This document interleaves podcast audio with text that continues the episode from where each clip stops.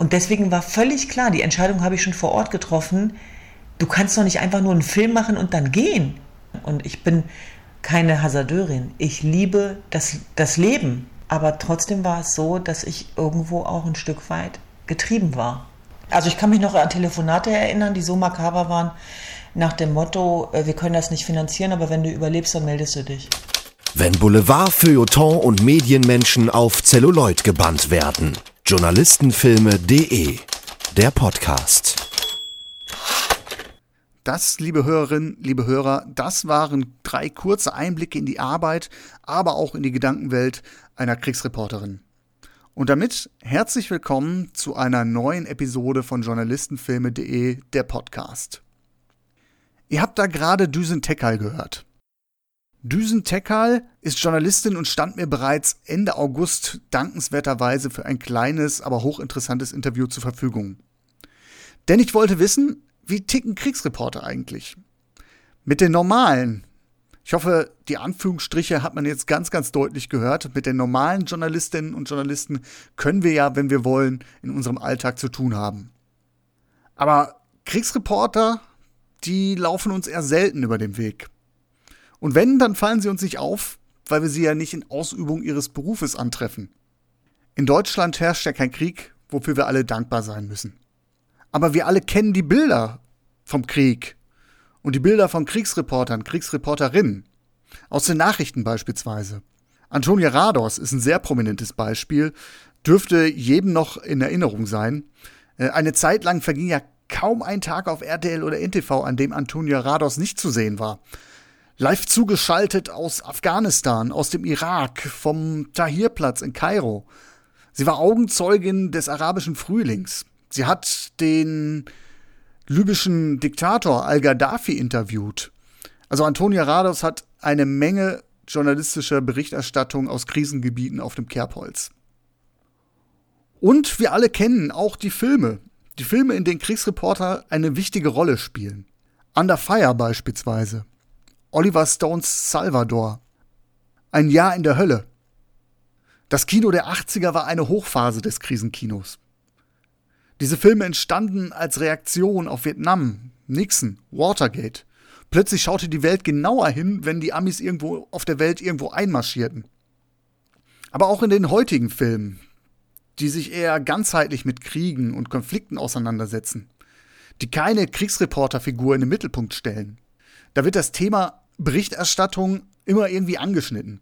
Ein Antikriegsfilm, der das Thema komplett ignoriert, den muss man schon mit der Lupe suchen von daher gehören Krieg und die Macht der Bilder schon zusammen, wie, wie die Kugel im Patronenlauf. Doch wie realistisch ist das Bild des Kriegsreporters, das uns durch diese Filme transportiert wird, wirklich? Kriegsberichterstattung in Film, Mythos oder Realität?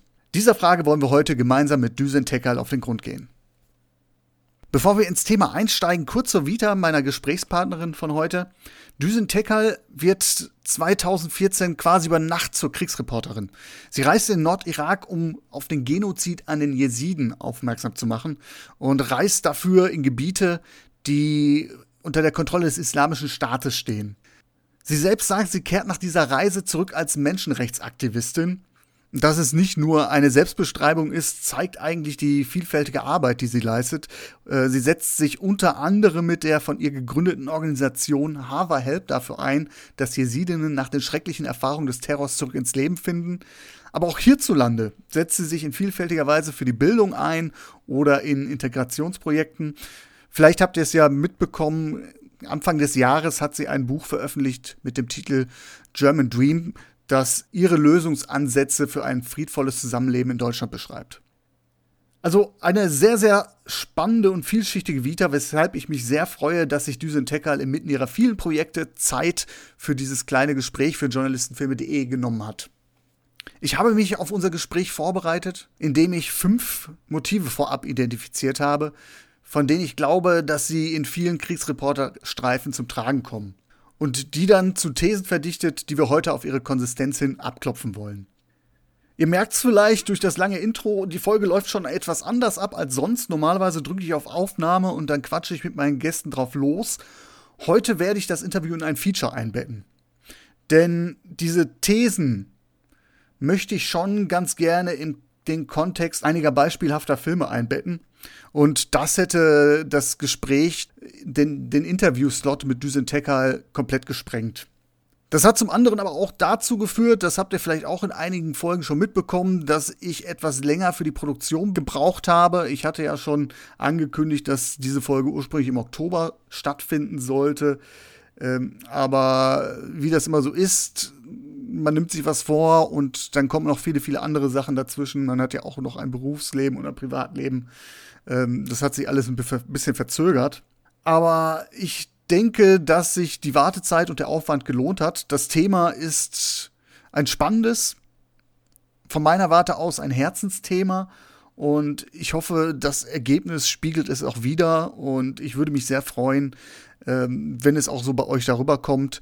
Gebt mir doch bitte ein Feedback, was ihr von einer solchen Episode, einer featurehaften Episode haltet. Aber nun genug der Vorrede. Begeben wir uns an die Front. Kriegsberichterstattung in Film, Mythos oder Realität eine Annäherung über fünf Thesen. Mit einem Bericht für das polnische Nachrichtenfernsehen. Das war Simon Hunt für das peruanische Staatsfernsehen. Das war Simon Hunt fürs jamaikanische Fernsehen. Das war Simon Hunt. Sieh mal im Atlas nach. Du dürftest kein Land ausgelassen haben. Man hört die Leute ständig von den Schrecken des Krieges reden. Aber das kleine schmutzige Geheimnis ist, wenn man nur darüber berichtet, hat so ein Krieg auch seine schönen Seiten. Du gehst jetzt wieder zurück und wirst die ganze Scheiße filmen. Film du sie doch. Du filmst sie. Vergiss es. Ich weiß nicht, wie das Ding funktioniert. Das eben war ein Ausschnitt aus dem Trailer von The Hunting Party mit Richard Gere in der Hauptrolle. In dem Film macht sich eine kleine Clique von Kriegsreportern auf, um in den Wirren des Jugoslawienkriegs auf eigene Faust ein Kriegsverbrecher-Ding festzumachen. Der Trip hat anfangs was von einem Klassenausflug und man muss sagen, viele Kriegsreporterstreifen fangen auch tatsächlich als Abenteuer an. Anderes Beispiel, Under Fire. In Under Fire lockt Gene Hackman den Kriegsfotografen, gespielt von Nick Nolte, mit folgenden Worten nach Nicaragua. Dort gibt es einen hübschen kleinen Krieg und ein schönes Hotel.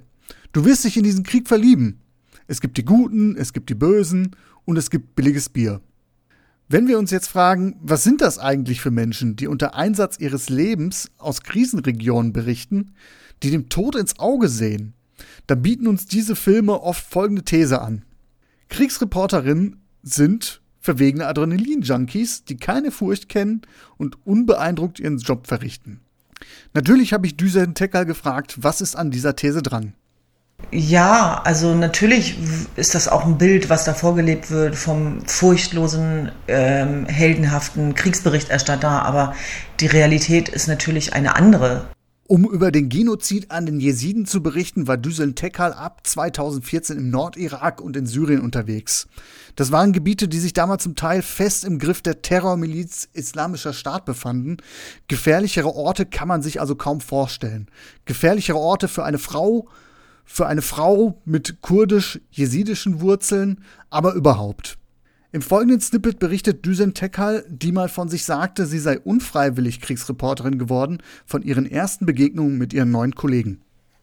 Für mich war das ehrlich gesagt immer sehr weit weg und ich kann das gar nicht beschreiben, aber ich kann mich an ein so ein ähm, Schlüsselerlebnis erinnern. Das war damals in Kobane an der türkisch-syrischen Grenze und da ging es darum, dass der IS dort intensiv gewütet hat und dass es sehr viele Menschen gab, die sich freiwillig gemeldet haben gegen den IS. Das waren junge Frauen, das waren Studentinnen aus Istanbul, das waren junge Männer, teilweise 15, 16, 17. Und ich kann mich erinnern, dass das Hotel, in dem ich war, was nicht weit weg war von der Front, dass da plötzlich Kriegsberichterstatter reinkamen, wie ich sie kenne, sozusagen von äh, ja, CNN beispielsweise, also ähm, und die sich dann darüber unterhalten haben, was dort los war und gefragt haben, hast du die Bilder eingefangen, ähm, hast du das gesehen, hast du den Moment erlebt? Und ich weiß noch, dass es mich ein Stück weit, ehrlich gesagt, befremdet hat, weil ich so dachte, wie kann man so nüchtern darüber sprechen, äh, wenn da gerade Menschen zu Tode kommen? Und ich möchte meinen Kollegen ja nicht unterstellen, dass sie da sozusagen ja ein Training haben, wo man gar nicht anders kann, als da zu lernen, darüber nüchtern und neutral zu berichten. Das klingt jetzt erstmal wie Dienst nach Fortschrift, ganz nach dem, was uns die stoischen Kriegsreporter im Film anfangs weismachen wollen. Man darf aber auch nicht vergessen, dass sich Kolleginnen und Kollegen in Kriegsgebieten belastenden Ereignissen aussetzen, die sich kaum jemand von uns hier zu Hause ausmalen kann. Vielleicht habt ihr einen Polizistin, einen Arzt oder einen Rettungssanitäter im Bekanntenkreis. Das sind ja auch Berufe, in denen man lernen muss, die Arbeit nicht zu sehr an sich heranzulassen. Ähnliches gilt natürlich auch für den Kriegsreporter. Es gibt das oft bemühte Bild von der Kamera als Schutzschild, was aber ganz sicher nicht ewig gegen all das Leid, die Gewalt oder das Grauen abschirmt. Die Kriegsjournalistin Caroline Emke schreibt in ihrem ausgezeichneten Buch von den Kriegen Briefe an Freunde. Man kann das Gesehene nicht verarbeiten. Düsen formuliert es so. Und Kriegsberichterstatter sind ja keine Roboter. Das macht ja was äh, mit den Menschen äh, hinter diesem Beruf beziehungsweise der Berufung. Und die meisten Kriegsberichterstatter, die ich kenne, die haben natürlich dann auch entsprechend was durchlaufen. Und ich muss auch ganz ehrlich zugeben, auch wenn das ein Tabuthema ist, also ich sage mal, was da auch äh, seelisch äh, mit jemandem passiert, äh, das wage ich jetzt nicht bei anderen zu beurteilen, aber ich kann sagen, dass es Jahre später kam und dann aber auch mit aller Wucht. Und ich hätte nicht damit gerechnet, dass es mich nochmal so einholen würde, denn ich war ja nicht diejenige, die vom Leid betroffen war, mittelbar. Aber alleine dabei zuzugucken, unmittelbar betroffen zu sein, diese Geschichten zu inhalieren, zu fühlen, zu riechen, zu sehen, das macht was mit einem. Die harte Schale also als Schutzschild für den Kriegsreporter? Irgendwo müssen Stereotype ja einmal ihren Nährboden gehabt haben. Insofern kann der Selbstschutz schon eine gewisse Erklärung sein. Düsentecker verweist aber auch auf einen Kick, den der Umgang mit Gefahrensituationen auslösen kann. Auf einen Kick, der sich bei ihr als ein life-changing Moment erwiesen hat und der wohl möglich dafür sorgt, dass man sich in der Lage sieht, die Gefahren der Kriegsberichterstattung auf sich zu nehmen. Und trotzdem, nochmal, damit das auch nicht falsch verstanden wird, habe ich all meinen Respekt auch vor ähm, ja, Kollegen und ähm, ähm, Krisenreportern, die sich auf den Weg machen, um uns die Bilder zu liefern, äh, die wir sonst nicht bekommen würden. Und das ist, glaube ich, aber auch eine Lebensentscheidung. Und ich merke zum Beispiel schon, ähm, dass das auch etwas ist, und das ist nicht despektierlich gemeint, was süchtig machen kann. Also ich habe das daran gemerkt, dass, äh, ich sage mal, dieses Berge erklimmen ist das eine, aber die Mühen der Ebene, die werden dann zur Herausforderung. Ich habe es bei mir selber gemerkt, dass ich ganz schwer in den Alltag gefunden habe, dass man sozusagen sich daran gewöhnen kann, ähm, über sich hinauszuwachsen, abzuliefern, über Grenzen zu gehen. Letztlich ist es ja auch so, dass jeder Krisenreporter sich mit der Angstfrage auseinandersetzen muss und irgendeine Form finden muss, damit fertig zu werden. Und für mich war es der life-changing Moment. Es war lebensverändernd und wirkt bis heute nach, weil es das erste Mal war in der Form, dass es etwas gab, was noch stärker war als die unglaubliche Angst davor, äh, ja, vom, vom IS äh, entführt äh, zu werden. Denn es war kurz nachdem James Foley enthauptet wurde. Und ähm, ich war Jesidin, ich war deutsche Staatsbürgerin, Journalistin, äh, wir waren in denselben Regionen, ich war keine Autostunde von Mosul entfernt und das war damals noch eingekesselt, mitten sozusagen in diesem Krieg. Deswegen waren ja auch so wenige da. Abschließend gefragt, ist der verwegene Adrenalin-Junkie jetzt ein Klischee oder gibt es ihn vielleicht doch? Wie überall gilt, es gibt solche und solche Menschen. Wobei Düsentecker lieber einen anderen, den verantwortungsbewussten Typus des Kriegsreporters hervorheben möchte. Insofern, um die Frage zu beantworten, glaube ich auf jeden Fall, dass es denjenigen gibt, der das Klischee bedient, den Verwegenen, aber es gibt natürlich auch diejenigen, die das äh, wirklich auch ähm, ja, in, in aller ähm, Konsequenz und letztlich auch äh, Demut äh, und Bescheidenheit sozusagen sich dieser Aufgabe verpflichtet haben und damit auch dem Gemeinwohl dienen. Ein wenig Adrenalin-Junkie muss man wahrscheinlich sein, um sich für solche Stunts aufzuraffen. Insofern ist da was dran und auch nichts Verwerfliches im Übrigen. Letztendlich ist dieses Klischee in der filmischen Darstellung von Kriegsreportern aber eher ein Katalysator, der einen Sinneswandel in den Figuren anschiebt. Die Wahrheit ist, kaum jemand reist aus purer Abenteuerlust und Langeweile in Kriegsgebiete, kaum jemand unterschätzt die Gefahr. Was man auch nicht vergessen darf, die Archetypen des Krisenkinos. Das sind Kinder der 70er und 80er Jahre mit kantigen Schauspielern wie Nick Nolte, James Woods oder Mel Gibson in den Hauptrollen. Da wird natürlich ein gewisses Helden- und Männerbild transportiert. Es gibt aber auch inzwischen eine ganze Reihe von Filmen, in denen Kriegsreporterinnen die Hauptrolle spielen. Whiskey, Tango, Foxtrot, A Thousand Good Nights beispielsweise. Allen voran ist hier das Porträt von Marie Colvin in A Private War zu nennen. Da wird übrigens auch das von Düsen Teckern angesprochene Tabuthema der Verarbeitung thematisiert. Denn Marie Colvin litt jahrelang unter posttraumatischen Belastungsstörungen, die sie verheimlichte, um ihren Ruf nicht zu gefährden. Wo haben Sie die Augenklappe her, Marie? Na, von der Schatzinsel. Ich brauche einen Fotografen. Bist du gut? Der Beste. Nicht aus dem Kopf. Ich würde dich eine Pussy nennen, aber Pussys sind verdammt hart drauf. Du hast mehr Kriege erlebt als die meisten Soldaten. Nimm das nicht auf die leichte Schulter. Die zweite These schließt sich unmittelbar an die erste an. Gute Kriegsreporterinnen lösen sich von den Fesseln des Embedded Journalism und ziehen auf eigene Faust los. Denn nur so kommt die Wahrheit ans Licht. Vielleicht ist dieses Motiv das meist bemühte im Krisenkino. Noch vor dem Motiv des furchtlosen Hurra-Reporters. Ist ja auch klar, wer sich als Journalist auf den vorgefertigten Faden bewegt, wird nie aufdecken, was abseits des Weges verborgen liegt. Das heißt, Afrika erwacht, ha? Fühlt sich echt gut an, hä?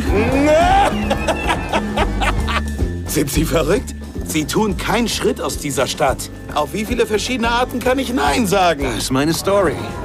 Gleichzeitig sind uns die Bilder der Medienkriege nur allzu präsent. Journalisten, die Soldaten auf Schritt und Tritt begleiten, im Hintergrund der Live-Schalten, rattern die Panzer, starten die Jets. Die Berichterstattung im Schutze der Truppenverbände, das ist eine Möglichkeit, das Gefahrenrisiko zu verringern. Allerdings, Journalisten sind so auch von den Bewegungslinien derer abhängig, die sie zeichnen. Ganz groß raus kam der Embedded Journalism 2003 im Zuge der Irak-Invasion. Jetzt die komplette Geschichte des Embedded Journalism nachzuzeichnen, führt an dieser Stelle zu weit, aber man kann durchaus sagen, Embedded Journalism gibt es, seit es Berichterstattung über Kriege gibt. Und die gibt es eigentlich schon, seitdem es kriegerische Auseinandersetzungen überhaupt gibt. Der moderne Embedded Journalism jedoch ist eine konkrete Reaktion auf die Erfahrungen, die die Amerikaner im Vietnamkrieg machten. In diesem Krieg verloren die USA nämlich zwischenzeitlich die Macht über die Bilder. Ihr kennt die Aufnahmen von den GIs beispielsweise, die Strohhütten anzünden. Oder das Bild von dem vietnamesischen Mädchen, das nach einem Napalm-Angriff flüchtet, ihr Körper komplett von Brandverletzung übersät. Wie gesagt, das ist eine sehr, sehr stark verkürzte Version. Wer mehr zur Rolle der Medien im Vietnamkrieg erfahren will, dem lege ich meinen Beitrag zu Full Metal Jacket nahe. Dort schaue ich mir anhand des Kubrick-Klassikers den viel zitierten Kontrollverlust genauer an. Den Link findet ihr in den Show Notes. Fakt ist, nach Vietnam hatten die USA das Bedürfnis, die Berichterstattung zu lenken. Und lenken ist auch wirklich das Stichwort hier. Denn wenn man weiß, wo sich das Gros der Journalisten bewegt, dann wissen die Militärs auch, was diesen Journalisten potenziell vor die Linse kommen kann und was nicht. Es gibt also aus journalistischer Sicht begründete Vorbehalte gegen den Embedded Journalism. Warum ich jetzt Düsen Teckards Vita so spannend, ihre Arbeit so bemerkenswert finde. In den Konflikten, die sie covert, da gibt es gar keine Schutzmacht, derer sie sich anschließen könnte. Daher habe ich sie gefragt, wie sie sich eigentlich an der Front bewegt klassisches Bild, was ich vom Kriegsjournalismus habe, auch bedingt durch die Konflikte, die wir hatten. Äh, es gibt diesen Embedded Journalism, dass man äh, mit einer Schutzmacht, äh, mit den Amerikanern beispielsweise im Irak unterwegs ist und so ein bisschen eingebettet ist. Das hat natürlich Probleme, weil man natürlich dann auch so ein bisschen, ja, auch in der Bericht, Berichterstattung reingedrängt wird, die äh, gewünscht ist. Jetzt sind das ja Konflikte, die Sie gecovert haben, wo es ja wirklich auch zum Teil unübersichtlich ist, wo die, wo es wirklich unter unterschiedlichste äh, Interessen und äh, Volksgruppen gibt. Äh, wie autark können Sie sich da eigentlich bewegen? Gehen Sie auf eigene Faust los, wie es dann die Filme suggerieren, oder äh, suchen Sie sich da vor Ort Partner? Also das habe ich in der Tat so gemacht, das, wie gefährlich das war, ehrlich gesagt, habe ich erst im Nachhinein gemerkt, als ich den einen oder anderen Minister auf Delegationsreise begleitet habe. Also dies, dieses Sicherheitsnetz, was das vorausgesetzt hat, hat mich, hat mir dann erstmal sozusagen bewusst gemacht, ach du Scheiße, das war aber ganz schön mutig. Ähm, und ich muss aber ganz ehrlich sagen, ich bin dankbar dafür, dass ich auf eigene Faust losgezogen bin. Ich, ich wäre auch ohne Sender losgezogen. Also ähm, wir haben da sozusagen, der, die erste Reise habe ich dann mit Unterstützung von Stern TV organisiert, weil die meisten Sender aus Sicherheitsgründen abgesagt haben. Aber vor Ort waren wir natürlich auf uns selber gestellt und ich hatte auch keinen militärischen Schutz, wenn, sie, wenn es das ist, was Sie meinen. Den militärischen Schutz, den habe ich erst bekommen mit dem Bekanntheitsgrad der meine Arbeit ausgelöst hat, einfach deshalb, weil das ein zusätzlicher Risikofaktor war. Also ich kann mich dann, weil diese Unabhängigkeit, die war mir natürlich wichtig. Ich wollte mein eigenes Lied singen und nicht das Lied der anderen. Und dann kann ich mich noch erinnern, als ich dann zum Beispiel die letzten Male äh, Richtung, äh, ja, erstmal über die Region Kurdistan, um dann nach Shingal, dann kamen dann schon Anrufe nach dem Motto, wer begleitet dich und wie stellst du dir das vor? Äh, du kannst ja nicht einfach Richtung Shingal aufbrechen ins Niemandsland äh, und denken, äh, dass du, dass du safe bist. Und da mussten wir natürlich uns auch teilweise begleiten lassen, also auch von den kurdischen Streitkräften, von, von Kämpfern aus Shingal selber. Äh, einfach auch um, um das äh, Sicherheitsrisiko zu minimieren und weil es in dem konkreten Fall so war, dass auf der anderen Seite auch die ähm, iranischen Milizen waren, die Hashtag-Shabi. Und da war natürlich sehr viel Fingerspitzengefühl gefragt und ich habe damals eine IS-Überlebende begleitet. Aber es gab einen Moment, und der soll jetzt nicht idealisiert klingen, äh, wo es aber wirklich so war, dass die Verteidigungseinheiten auf beiden Seiten, die normalerweise verfeindet sind, sich auch ein Stück weit zurückgenommen haben, als es darum ging, dass diese IS-Überlebende an den Ort des Grauens wollte, um an sozusagen an ihre Eltern zu gedenken und selber an diesem Gedenktag äh, an, an, an dieses Massengrab zu gehen. Und das, das war Wahnsinn, wie plötzlich auch die ein oder andere Grenze bzw. Tür aufging. Und das hatte ganz viel mit der Frau selber zu tun. Und ich glaube, wenn wir sowas hoch aufgehängt hätten, wenn ich da jetzt überall nochmal offiziell angefragt hätte und so weiter, das wäre doch niemals gelungen.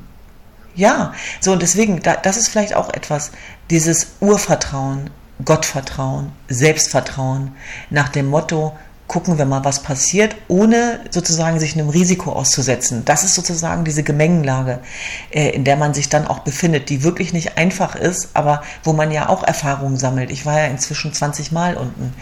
Ähm, und, und letztlich auch, ich bin nie alleine, wenn ich unten bin. Es finden sich immer Menschen und Weggefährten, die das, was man da macht, wichtig finden und begleiten. Und es gibt auf der anderen Seite genauso viele Menschen, die das, was man macht, verachten und bekämpfen. So, das ist beides da. Und insofern hatte ich nie das Gefühl, dass ich alleine bin. Und ich habe noch eine andere Erfahrung gemacht. Im Krieg ist vieles einfacher, weil es einfach absoluter ist. Und ich habe ja immer gesagt, Krieg macht ehrlich. Und das meine ich damit. Äh, du wirst einfach resoluter, absoluter. Äh, du weißt genau, was du brauchst, aber du weißt auch, was im Weg steht und was du nicht brauchst. Und das sind sozusagen auch ähm, Erfahrungen, die ich gemacht habe, die ich dann auch mitgenommen habe in mein Leben zurück in Deutschland. Denn ich sage mal, die Kriege in Anführungsstrichen, die Herausforderungen, die hören ja nie auf. Auch wenn das sozusagen, äh, und das ist der große Unterschied, dieserorts nicht um Leben und Tod geht. Düsentecker will nicht das Lied des anderen singen. Das ist eine sehr, sehr schöne Metapher für das, was wohl jeden Journalisten, jede Journalistin tagtäglich umtreibt. Insofern ist der Wunsch, auf eigene Faust loszuziehen, ein sehr realer. Wobei die Filme, die wir jetzt hier zu Rate ziehen, die tatsächliche Freiheit des Kriegsreporters gerne mal etwas überbeschwören. Denn auf eigene Faust geht wohl kaum jemand los. Wie Düsen Tekal verlassen sich Kriegsreporter nämlich auf lokale Kontakte. Die tägliche Arbeit von Kriegsreportern ist von ständigem Abwägen geprägt. Wie gehe ich diese eine Geschichte an? Wen hole ich ins Boot? Wie öffne ich Türen und auch Herzen? Mit welcher Begleitung bleiben sie mir vielleicht verschlossen? Welche Vorbehalte, welchen Background könnte mein Gesprächspartner, den ich treffen werde, haben? Ein Film, der die Probleme des Embedded Journalism ganz anschaulich skizziert, ist der bereits erwähnte Whiskey Tango Foxtrot. Der Film ist als Eat, Pray, Love voll Kriegskulisse verschrien und angesichts der zum Teil schmalzigen Episoden, die die Hauptfigur erlebt, das auch nicht ganz zu Unrecht. Aber in seinen Aussagen allerdings zum Embedded Journalism ist er ganz hervorragend. In dem Film bewegt sich die Hauptfigur Kim Baker über weite Strecken mit dem Militär. Dann gibt es aber einen unbeobachteten Moment, in dem sie sich mit einigen verhüllten Frauen trifft. Ihre Einheit ist in dem Dorf zu Gast. Ähm, ursprünglicher Auftrag sieht vor, äh, den Aufbau eines Brunnens zu überwachen. Doch jedes Mal, so haben die Soldaten festgestellt, wird die Wasserquelle im Zentrum des Ortes wieder eingerissen. Der General vermutet jetzt Milizen hinter dieser Sabotage. Doch weil jetzt Kim Baker unbeobachtet ein Gespräch führen kann, findet sie heraus, dass die Frauen den Brunnen gezielt zerstören, um nämlich ihren gewohnten Gang zum etwas weiter entfernten gelegenen Wasserlauf frönen zu können. Der Weg dorthin ist nämlich für die Frauen die einzige Gelegenheit, unter sich zu sein. Die von den Befreiern angelegte Zisterne bedeutet für sie also einen Einschnitt in ihrer Freiheit. Und damit steckt in dieser Szene der Subtext, dass sich Journalisten auch mal unerlaubt in Anführungsstrichen von ihrer Truppe entfernen müssen, um mal abseits des Weges etwas zu erfahren. Miss Baker, das ist eine extreme Umgebung. Granate in Deckung! Hier hat schon so manch einer mit großer Erfahrung miese Entscheidungen getroffen. Gewähren Sie mir ein Interview. Aber ich kenne Sie nicht. Wie können wir einander kennenlernen? Womöglich scheinen viele Kriegsreporter in Filmen anfangs so einfach, so eindimensional gestrickt, weil sie eine Wandlung durchlaufen müssen. Eine Entwicklung der Hauptfigur, das gehört nämlich zum kleinen Einmaleins des Drehbuchschreibens. Und Tatsache ist, verwegene Adrenalin-Junkies, die bleiben in diesem Film keine verwegenen Adrenalin-Junkies. Sie werden zu besseren Reportern. Daher lautet unsere dritte These, irgendwann kommen Kriegsreporter und Kriegsreporterinnen an den Punkt, an dem ihnen bewusst wird, dass sie nicht nur Beobachter sind. Häufig ergreifen sie Partei. Politisch beispielsweise, indem sie sich auf die Seite der Opposition schlagen oder aber auf humanitäre Weise, indem sie Menschen in Not helfen. Cambodia. To many Westerners it seemed a paradise.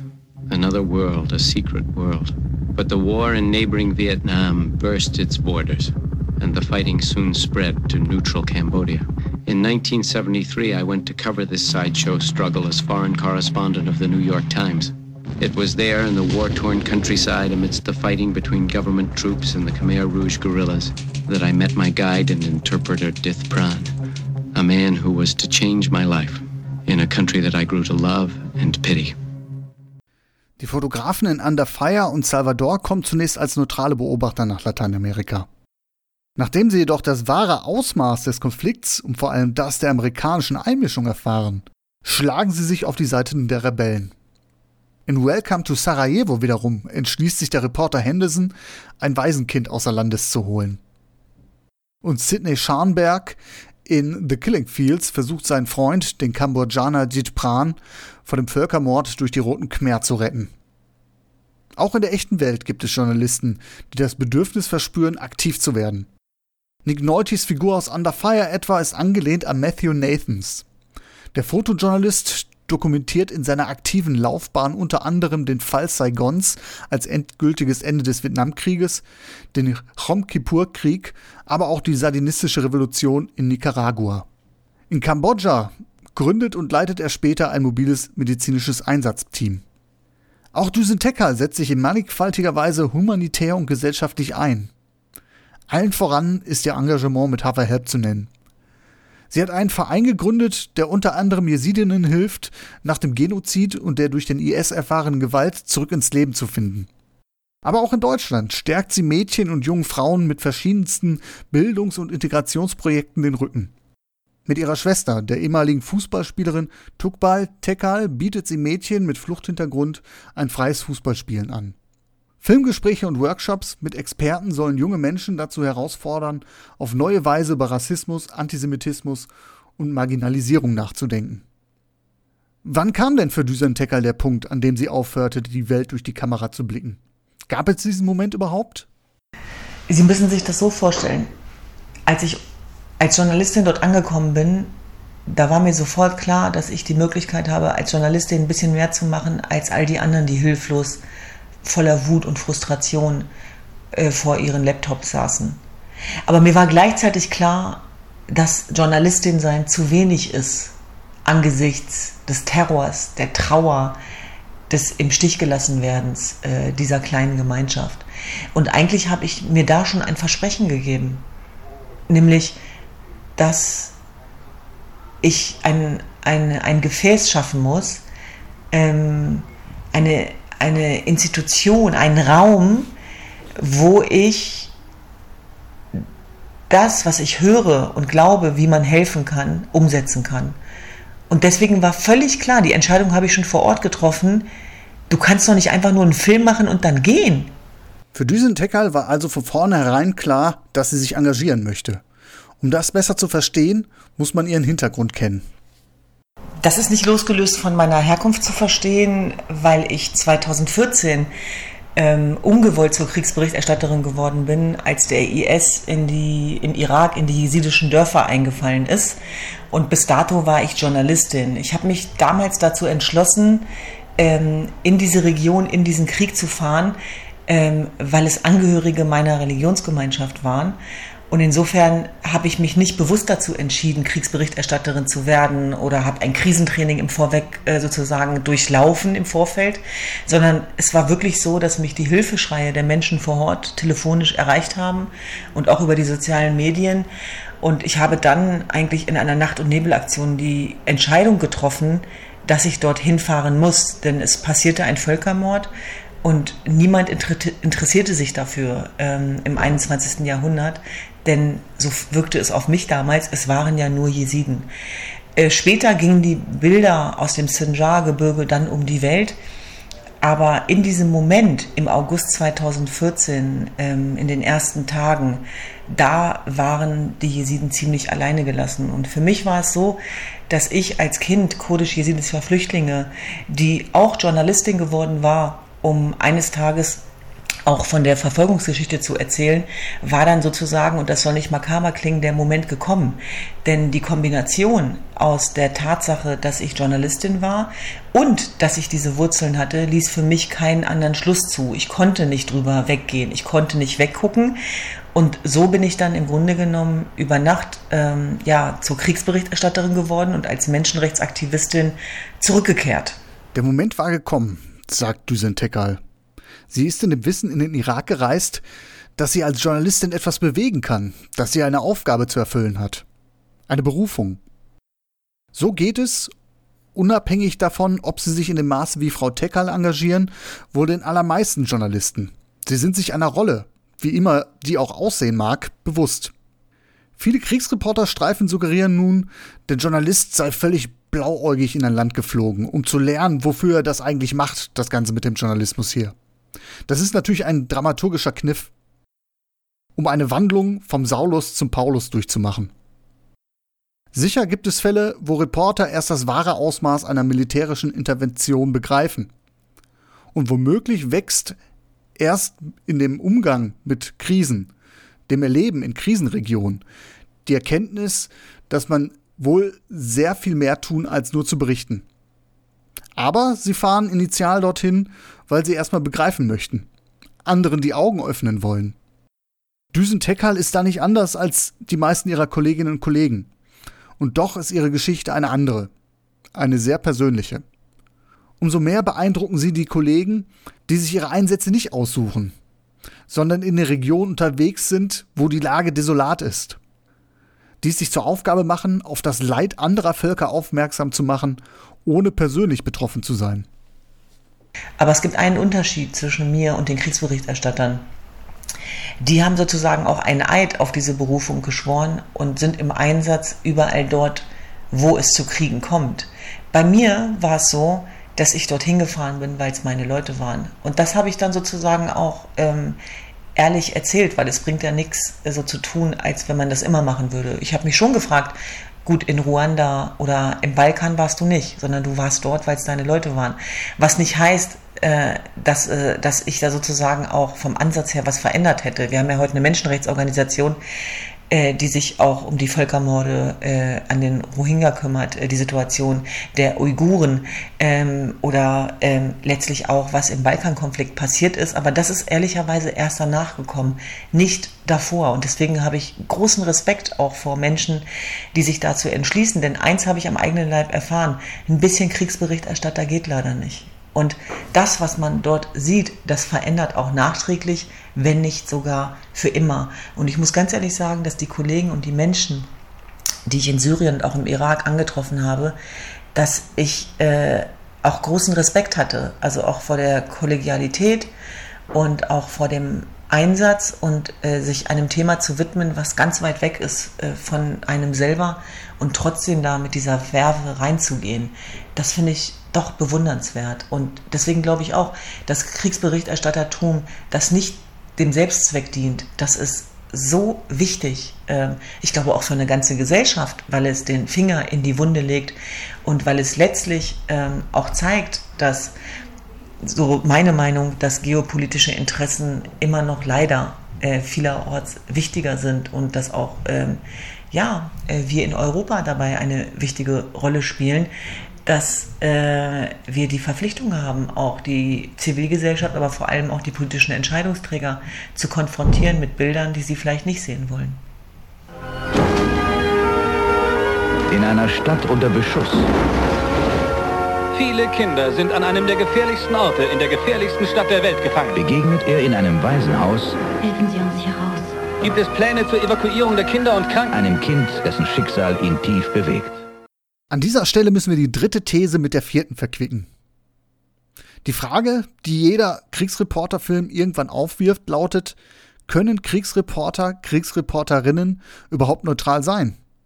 Von einem Journalisten, so unsere gängige Vorstellung, erwarten wir, dass er objektiv berichtet, die Welt beschreibt, ordnet, darstellt, so wie sie ist, dass er sich keiner Sache gemein macht, auch nicht mit einer guten, so wie es der Journalist und einstige Tagesthemensprecher Hajo Friedrichs sagte.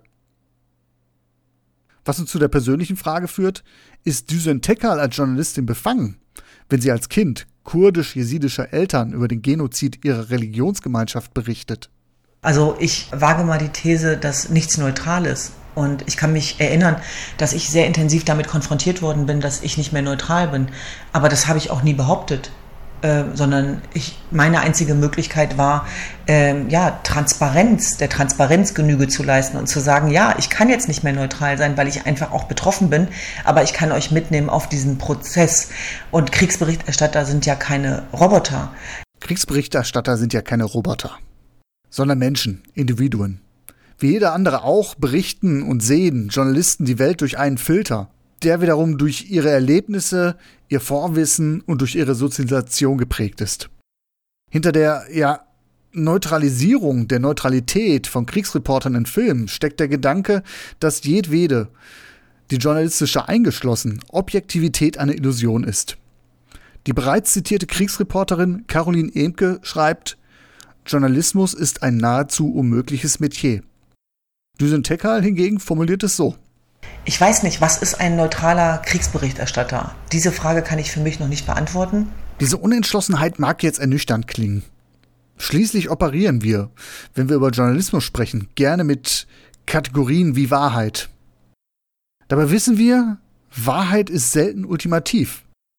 Wir können uns ihr annähern, indem wir verschiedene Parteien zu Wort kommen lassen, Anschauungen gegenüberstellen, die zwei Seiten einer Medaille zeigen. Doch vieles liegt zwischen den Zeilen, gerade in der Kriegsberichterstattung. Ich habe eins gelernt im Krieg, es gibt nicht schwarz oder weiß. Das habe ich gelernt. Es gibt nicht die Guten und die Schlechten, äh, die ja, Befürworter und die Gegner, die Feinde und die Freunde. Also das Prinzip von Verrat ist ja, dass du von Freunden verraten wirst. Und für diese Erfahrung bin ich auch ein Leben lang dankbar. Die habe ich wirklich ganz konkret in den Krisenregionen vor Ort gemacht wenn man sich vorstellt, auf der einen Seite, dass die IS-Mörderbanden unsere jesidischen Frauen ja äh, zwangskonvertiert, äh, verkauft haben äh, auf den Sklavenmärkten ähm, und versklavt haben. Und auf der anderen Seite muslimische Frauen sehe, die hochschwanger sind und die sagen, wir gehen an die Front, äh, äh, weil wir das nicht ertragen, was äh, der IS mit den jesidischen Frauen gemacht hat. So viele dieser Momente, wo es um Leben und Tod geht und wo das Thema Solidarität und Zusammenhalt natürlich eine ganz andere Dimension erfährt. Und da ist es in der Tat so, dass es die Guten und die Schlechten gibt, in Anführungsstrichen. Und für diese Erfahrung bin ich sehr dankbar. Kein Schwarz oder Weiß. Dabei lebt ja gerade Hollywood von dieser Dialektik. Es liegt in der Natur eines zweistündigen Spielfilms, dass er nicht so viele Schattierungen zeigen kann, wie sie halt in der Realität vorkommen. Aber das ist es, worauf viele Kriegsreporterfilme hinaus wollen, wenn auch in vereinfachter Form. Dass die vermeintlich abtrünnigen Rebellen eigentlich die Guten sind und dass sich die vermeintliche Schutzmacht als verlogen herausstellt. In Peter Weirs Ein Jahr in der Hölle sagt der indonesische Fotoreporter Bill Kwan zu Mel Gibsons Journalistenfigur, alles ist ausbalanciert. Gut oder böse. Recht oder Unrecht. Wir im Westen wollen auf alles eine einfache Lösung. Es gibt solch einfache Lösungen nicht. Das ist auf den Punkt zusammengefasst, was sich in der Konstruktion von Realität beinahe unmöglich auf zwei, drei Sätze reduzieren lässt. Wer versteht denn schon die Zusammenhänge in Syrien, im Nahen Osten? Diese Konflikte gehen doch zurück bis auf die kolonialistisch motivierten Grenzziehungen am Anfang des 20. Jahrhunderts. Mindestens, häufig noch sehr viel weiter. Stichwort Syrien. Ich glaube ja, dass der Syrien-Konflikt so diffus auf uns wirkt, weil der Krisenjournalismus, so wie der Journalismus allgemein, mit Schieflagen zu kämpfen hat. Entschuldigung, darf ich da ganz, ganz kurz einhaken? Ich glaube, das ist ja auch ein ganz großes Problem, dass sich große Sender und äh, äh, Redaktionen, auch klassische Kriegsreporter, auch gar nicht mehr so leisten können und wollen, aus Sicherheitsgründen, aus Kostengründen. Das ist ja sicherlich auch ein Problem für die Berichterstattung aus solchen Gebieten. Es gibt halt auch sehr, sehr wenig Leute, die sich ja, äh, trauen und äh, berufen fühlen, solche Berichterstattungen ähm, herauszufördern. Mhm. Also ich kann mich noch an Telefonate erinnern, die so makaber waren, nach dem Motto, äh, wir können das nicht finanzieren, aber wenn du überlebst, dann meldest du dich. So. Und deswegen, ich weiß genau, was sie meinen. Und das, das war so ein Aspekt, wo ich auch wusste, okay, du musst das auf eigene Faust durchziehen. Und ich war dankbar damals, dass, dass ich einen Sender gefunden habe, der gesagt hat, äh, denn es war auch eine finanzielle Frage, äh, wir stellen dir den Kameramann. Äh, und da musst du ja erstmal einen Kameramann finden, der so wahnsinnig ist, das zu machen. Und ich bin Jürgen, so heißt der Kameramann, bis heute dankbar dafür, dass er mich diese ersten vier Tage im August 2014 begleitet hat. In diesem Zuge kommen wir auf ein weiteres Problemfeld zu sprechen, auf das mich Düsen Teckerl hingewiesen hat. Denn wir haben ja bei dem Thema Kriegsberichterstattung oft nur die westliche Perspektive im Blick. Was ich aber schon gemerkt habe, war, dass die Menschen vor Ort, äh, wir nennen sie ja aus Europa Stringer, das waren für mich die wahren Kriegsberichterstatter. Das sind die Menschen, die dort leben, äh, die sich dann wieder unter das Volk mischen müssen. Und das sind auch diejenigen, die am meisten ihr Leben riskieren, die danach nicht in den Flieger steigen können und zurückfahren und dann ihren Film schneiden und ähm, dafür gewertschätzt gesehen werden, sondern das sind die, die im Verborgenen stattfinden. Und das ist etwas, wo ich Respekt vor habe. Die sind dazu geworden. Bürgerreporter, genau, das sind Bürgerreporter. Die Gefahr für einheimische Reporter, Blogger, Bürgerreporter, das ist in der Tat ein Thema, das unterbelichtet ist, auch in Filmen. Dazu fällt mir Burn Country ein. In dem Film siedelt ein afghanischer Fixer in die USA über. Ein Fixer, das ist ein Kontaktanbahner. Und als solcher hat der Hauptdarsteller in Burn Country für westliche Journalisten Kontakte zu Taliban-Kämpfern hergestellt. Klar, dass es ihm dann irgendwann in seiner Heimat zu heiß wurde und wie gesagt, er siedelt dann in die USA über, wo er dann feststellt, tja, der amerikanische Traum ist ganz und gar nicht so sonnig, wie er sich das immer vorgestellt hat und wie es die Medien zeichnen. Und dann gibt es natürlich The Killing Fields. Ein Film, der die wahre Geschichte von Diet Pran erzählt. Von einem Journalisten, der sich vier Jahre lang durch die Terrorherrschaft der Roten Khmer schlägt. Es ist wichtig, dass die Welt etwas davon erfährt. Bist du ein Spion oder was? Entspann dich, Carlotta. Er ist unser Freund.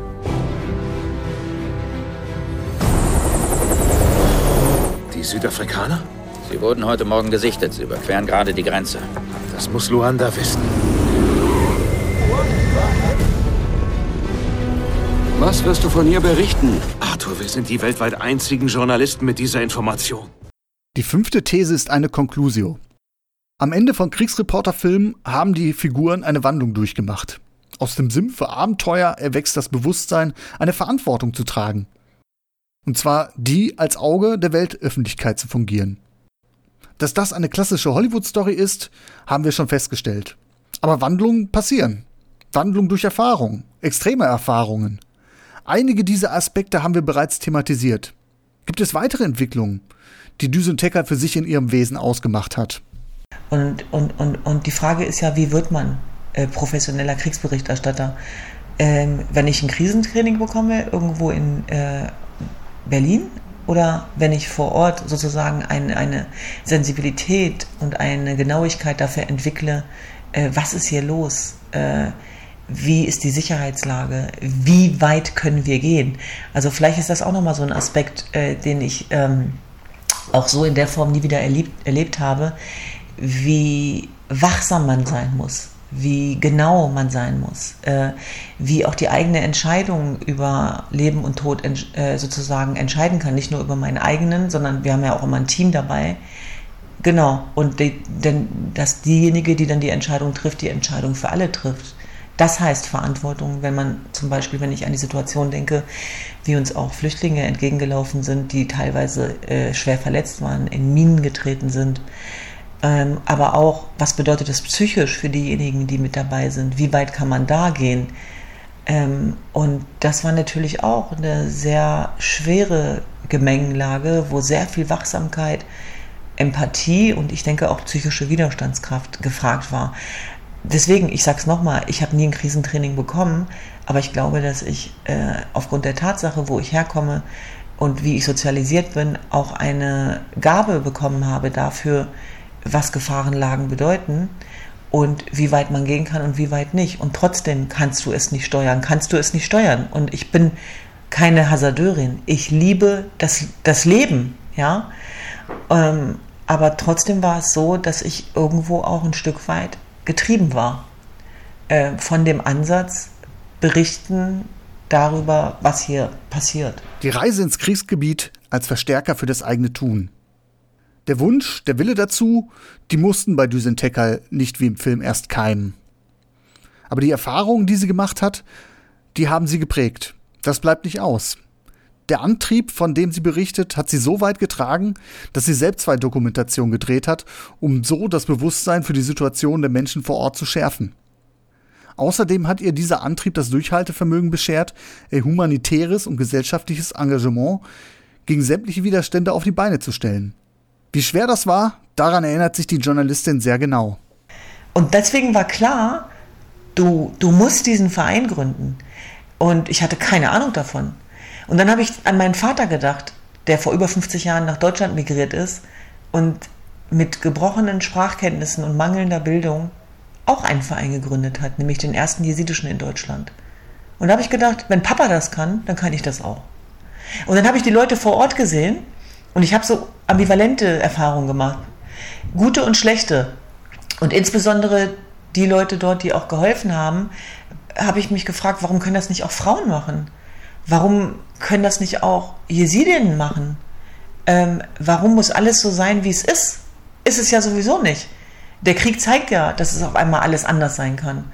Und das war für mich so ein Momentum, wo ich gesagt habe, koste es, was es wolle. Und das war hart. Wir müssen diesen Verein ins Leben rufen. Und dann habe ich es ja auch geschafft, meine Geschwister zu überreden, die alle ihre normalen Jobs aufgegeben haben. Und das habe ich geschafft, indem sie die Bilder gesehen haben und meine Wandlung sozusagen auch erlebt und durchlebt haben. Und am Anfang war das kein Zuckerschlecken. Wir wurden nicht ernst genommen, wir wussten nicht, wie wir uns finanzieren. Wir sind an unsere seelischen Grenzen, an die psychischen, an die physischen. Wir wussten teilweise nicht, wie wir Miete zahlen sollen. Es bestand die Gefahr, dass wir den Verein schließen müssen. Also im Nachhinein klingen Geschichten immer so selbstverständlich, aber das war so hart. Der härteste Moment für mich war, als Weggefährten, die uns beim Vereinsaufbau unterstützt haben, uns in die Augen geguckt haben und gesagt haben, hört auf, euch zu quälen, schließt diesen Verein. Und wissen Sie, was bei mir und meiner Schwester dann passiert ist? Genau das Gegenteil. Und ich bin so dankbar, so dankbar dafür, dass wir dran geblieben sind. Und die Kraft haben mir die Menschen vor Ort gegeben, weil ich gesehen habe, es gibt noch viel schlimmere Probleme Und das wird auch überlebt. Auf der Asche des Völkermords wird Leben aufgebaut. Und ich soll einen Verein schließen, nur weil wir nicht finanziert werden. Wir schaffen das. So, und da war natürlich fünf Jahre, fünf Jahre wirklich bin ich auch an meine ganz persönlichen Grenzen gegangen. Also es war kein Zuckerschlecken. Aber heute gucke ich auf den Verein und ich sehe multireligiöse, multiethnische Projekte weltweit. Ich sehe unser Frauenzentrum im Irak. Ich sehe das Fußballprojekt meiner Schwester Tuba, was jetzt den Auftakt erfahren hat in Marzahn, in Hellersdorf, also hier in Berlin, mit Mädchen, die arabisch sind, türkisch sind, kurdisch sind und mit deutschen Kindern. Und das ist etwas, wo ich sage, es lohnt sich, dran zu bleiben, wenn man an etwas glaubt. Und das ist nicht nur so ein, so, so ein Werbespruch, sondern das ist wirklich sozusagen das, was wir auch immer wieder vorleben. Die Menschen daran zu erinnern, was wir sein können, wenn wir an uns glauben und äh, wenn wir dranbleiben und nicht auf die Bedenkenträger hören.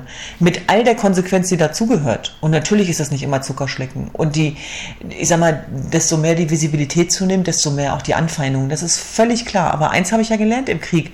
Auch unter einem Damoklesschwert kann man sich's wohnlich machen. Hinter dem Engagement von Düsen Tekal steckt eine bewegende, sehr inspirierende Geschichte, wie ich finde. Eine kleine Erfolgsgeschichte sozusagen, die Hollywood nicht hätte besser schreiben können. Hinweise und Infos zu den Projekten von Düsen Tekal findet ihr in den Show Notes im Beitrag zu dieser Episode. Schaut da mal drauf, vielleicht entscheidet ihr euch ja, das eine oder andere Projekt zu unterstützen. Ob jetzt hier in Deutschland oder aber vor Ort in den Krisengebieten, aus denen Düsen Tekal berichtet. So oder so, ich denke, da ist jeder Euro gut investiert. Ja, ich hoffe, diese Episode konnte euch, liebe Hörerinnen, liebe Hörer, einen Eindruck von der Kriegsberichterstattung vermitteln, der über die Filme, die ihr so kennt, hinausgeht. Was sich abschließend zu der Darstellung von Kriegsreportern in Filmen sagen lässt, ist wohl, vieles ist verdichtet, manches reißerisch, es gibt schlechte Beiträge, es gibt bessere und es gibt herausragende. Bestimmt mache ich mal ein Special dazu. Bis dahin könnt ihr euch über den Tag Kriegsberichterstattung durch die Filme klicken, die ich auf journalistenfilme.de besprochen habe. Was aber die allermeisten Kriegsreporter-Streifen richtig machen. Sie stellen die richtigen Fragen. Sie erzählen von Konflikten, die viele nicht von uns auf den Schirm haben. Und machen deutlich, wie wichtig die Arbeit von Reportern und Reporterinnen ist und dass man sie ganz sicher nicht für selbstverständlich nehmen sollte. In diesem Sinne fahre ich allmählich den Abspann ab. Ich bedanke mich ganz, ganz, ganz, ganz, ganz, ganz, ganz herzlich bei Düsen Tekal, die sich die Zeit für dieses Interview genommen hat und diese Folge überhaupt erst ermöglicht hat. Denn ohne ihre spannenden Inneneinsichten wäre eine Episode über Kriegsberichterstattung von dieser Seite nur eine Blackbox. Was sie zu berichten weiß, hat mich gefesselt, betroffen gemacht, vor allem aber erhellt. Und zum Schluss sogar etwas erröten lassen. Ich danke Ihnen auch. Und ich möchte Ihnen noch mal kurz sagen, warum ich Ihnen zugesagt habe, obwohl hier so Action Jackson ist. Ich habe gesehen, dass da jemand ist, dem das auch ein Herzensanliegen ist. Und das war der Grund, warum ich zugesagt habe. Das wollte ich Ihnen nur noch mal sagen. Weil ich im Moment ganz viel, ganz viel absage. Aber es, es war so, ne, das, es hat mich auch interessiert. Ich fand das spannend, auch die Anfrage und wie Sie die gestellt haben. Und für sowas nehme ich mir auch immer Zeit. Das ist aber ein schönes Lob. Das, da werde ich, werd ich gerade rot, Frau Tecker. Nein, müssen Sie nicht. Das wollte ich Ihnen noch mal sagen. Ja, da hat sie mich kurz sprachlos gemacht.